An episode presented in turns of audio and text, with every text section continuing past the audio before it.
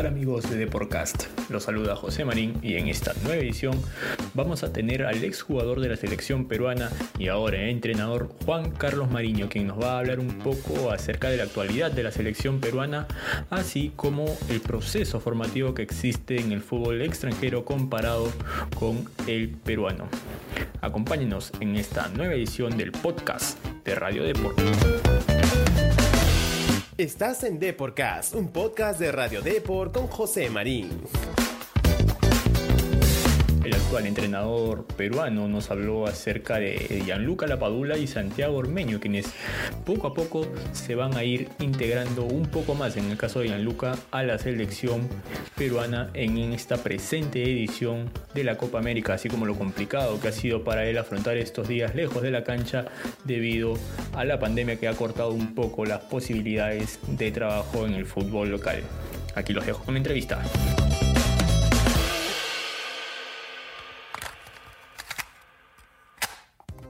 Vamos a comenzar este, dándote la bienvenida a Deporcast.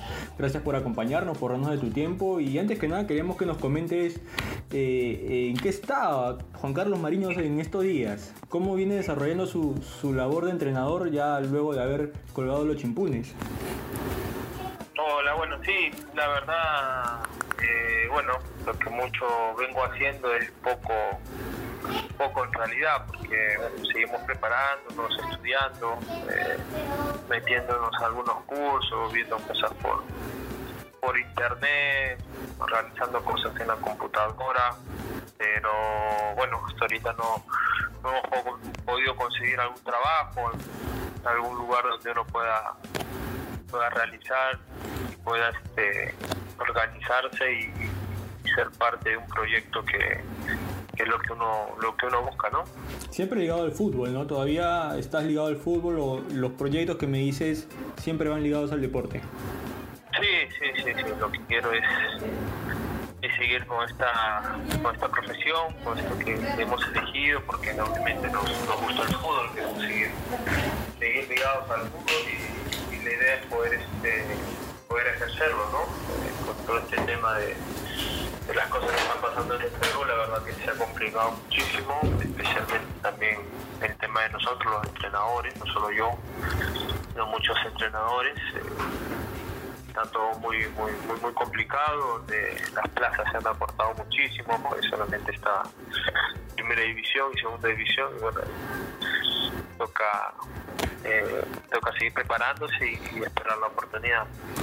Así es, Juan Carlos, no, es inevitable, pues no eh, hacerte esta consulta porque de hecho tú fuiste parte de una selección peruana, incluso de un recordado gol a Uruguay en la Copa América de, del 2007, ¿no? ¿Cómo, ¿Cómo se afrontan este tipo de resultados? ¿Qué recuerdo tienes de, de la Copa América? No, un recuerdo muy, muy bonito, ahora que tú me lo, me lo comentas, pues me ha venido a la cabeza y, y sí, fue un gol, un gol muy, muy, muy bonito, aparte fue el primero que hice con la selección. Eh, un partido complicado, con una selección que, tenía grandes figuras, donde fue el debut. Creo que, fue un debut muy bueno también para nosotros, pues ganamos ese, ese partido y, y, bueno, al final esos tres puntos nos ayudó también para, para la clasificación. Ahora, tú llegas a la selección peruana como un elemento que se había formado en el extranjero. ¿Cómo, cómo sentiste que te recibió el grupo en la primera convocatoria? De hecho, tú ya habías llegado a, a Cienciano, me parece, para jugar en el, en el fútbol local, pero ¿cómo sentiste que te recibía el grupo? No, bien, bien, bien. Yo creo que el grupo me, recibió bien porque yo, como dices tú, hice, hice algunos años en, el exterior, pero obviamente eh, menores hice acá en Cantolao. Estuve dos años haciendo menores en, Cantolao, en ese tiempo la eh, campeonato de asociación.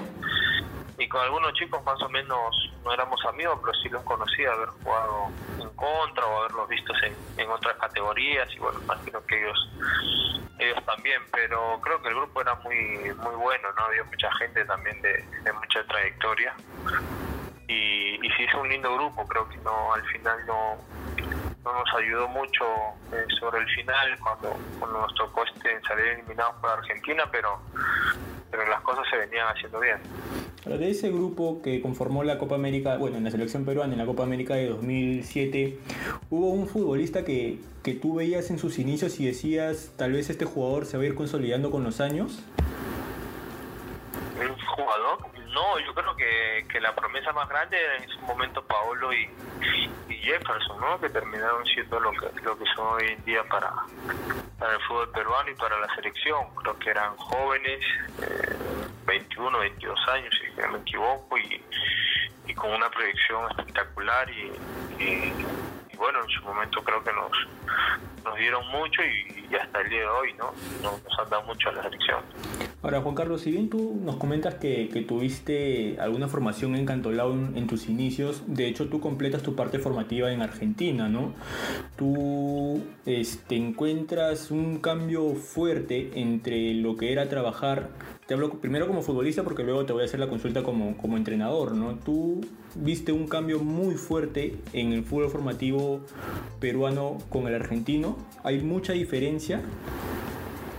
Sí, sí, sí, sí, sí encontré, sí encontré bastante diferencia, ¿no? El, el tema obviamente, eh, hasta el día de hoy lo puedes ver, el tema de las canchas, ¿no? Acá en Lima para conseguir jugar en, en menores creo que, que siempre hace de local siempre los mismos clubes, ¿no? Alianza, La U, Cristal y los demás clubes casi ni cancha tienen. Eh, entonces se hace muy muy complicado, ¿no? Ya eh, creo que hasta un equipo de tercera o cuarta división tiene tiene su club, sus canchas. Este, obviamente que el campeonato de, de, de, menores en Argentina era era igual al de primera al de primera división por haber llegado, haber concentrado cuando nos tocaba viajar a Córdoba, eh, cuando tocaba viajar a Rosario, eh, viajar en los buses como hacía la primera, concentrar, al día siguiente jugar, desayunar con los compañeros, compartir, volver en el bus, una película, era, era, era, era otra infraestructura, otra estructura, la verdad otra, otra eh, había una gran diferencia de lo que yo había vivido acá a lo que, a lo que me tocaba vivir allá. Y ahora, en tu rol de entrenador, de hecho, tras los cursos que has estado siguiendo, ¿cómo crees que se le puede hacer frente a ello? ¿no? Si bien el tema de infraestructura tal vez depende mucho del tema de, de los dirigentes, de la inversión que hay en el fútbol de menores, ¿cómo un entrenador puede tratar de contrarrestar esas diferencias para que nuestro fútbol formativo pueda llegar a competir a un fútbol extranjero que, que de hecho yo personalmente siento que nos lleva bastantes años de diferencia? ¿no? ¿Cómo un entrenador puede afrontar eso para tratar de equilibrar las cosas? Más que nada nosotros a partir de, de lo que uno va aprendiendo, del conocimiento, tratar de, trasladárselo a los chicos, obviamente también a partir de, de la experiencia que uno ha ido viviendo eh, como jugador a través de los años, ¿no? Y, y, de los lugares donde uno ha podido jugar y, y, y, y absorber esa experiencia, también trasladársela al chico, ¿no? No solamente eh, la experiencia, sino como motivo del conocimiento. Y, obviamente que nuestra parte, que, que, nos toca tratar de darle lo mejor a, al chico, ¿no? A partir de un motivo del conocimiento y de, y de la experiencia. Eh, después el tema ya de, de, lo que venimos hablando, el tema eh, de infraestructura, ya es un tema eh, que le toca más a, los dirigentes, ¿no? obviamente no no creo que solamente sea de ellos, creo que obviamente se necesitará de mucha más gente, de mucho más apoyo, yo creo que, que ahí tendría que, que, entrar el Estado, porque, como te digo, hay, hay muy pocos lugares y acá en Lima y, y muy pocos lugares donde tú puedas eh, hacer un club o, directamente hacer una o dos canchas para que los, chicos puedan ir a jugar un partido, realizar algún deporte, ¿no? De por sí son muy pocas los parques que hay en Lima, imagínate eh, realizar una cancha de fútbol, creo que se hace muy, muy complicado. Pero bueno, a partir de lo, de lo que tenemos, creo que, que, que cada uno de su lugar debería y, tendría eh, o deberíamos este, siempre tratar de aportar un poquito más.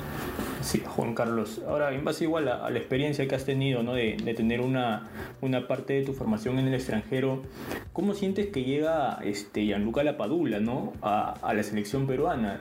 Porque me imagino que de hecho es muy distinto para un futbolista peruano haber hecho toda su formación con las limitaciones que, hemos hablado acá en el país y realizarlo en el extranjero, ¿no? Eh, no solo en el tema de mentalidad, sino en el tema de físico, porque este, bueno, eh, Gianluca tuvo su primer partido en altura hace muy poco, nadie pensaba que iba a responder de la manera que respondió porque el chico corrió hasta el último minuto, ¿no? Queríamos que, que tal vez nos detalles qué factor puede haber o qué factor puede influenciar como para que un, un, chico de afuera pueda destacar en la selección peruana como, como destacaste tú en su momento y como, como destaca en estos momentos Gianluca, ¿no? Y, me imagino que el mismo tema va a pasar con, con Santiago Ormeño en, en, unos, en una semana o unos días que pueda hacer su debut. Yo creo más que nada en realidad tu pregunta va más que nada cómo, cómo ellos este, se pueden integrar ¿no? a, la, a la selección. Yo creo que viene más un tema tema familiar, ¿no? Yo creo que ellos ellos son muy peruanos por lo que sus padres le han trasladado eso, ¿no? Yo creo que ellos, ellos este, sienten el Perú a partir de, de, lo que comían, de lo que sus padres le hablaban, de, la familia que obviamente ellos veían con, con, los cuales sus padres este, conversaban, dialogaban, y todo eso a uno le va, me imagino, le va le va quedando, ¿no? Lo va absorbiendo. Entonces yo creo que ellos se sienten y son peruanos, obviamente, porque porque no solamente sus raíces que vienen de, parte de los padres, sino porque obviamente en su ambiente, en el día a día, este, lo, están viviendo, por más que estén en otro país, en otra cultura, que obviamente lo, lo tienen por, por el tema del colegio, de la formación desde muy chico, pero, pero obviamente lo tienen también desde la casa, ¿no? que es donde, donde empieza todo. Entonces, eh, para ellos debe ser algo muy, muy normal, ¿no? Obviamente después está venir acá y conocer conocer este eh, cosas del Perú, lugares, eh, formas, maneras. Y yo creo que ellos se van a adaptar muy bien. Yo creo que la selección ha, logrado eh, una integración única, ¿no? Los chicos se conocen bien, todos se llevan muy bien. Creo que hay mucha armonía en la selección y, y a ellos les va a venir muy bien eso. Perfecto, Juan Carlos. Dos, dos cortitas, dos últimas para ir cerrando la entrevista y agradecerte por el tiempo que le has brindado a Deporcast para poder conversar contigo antes del debut de la selección peruana en la Copa América.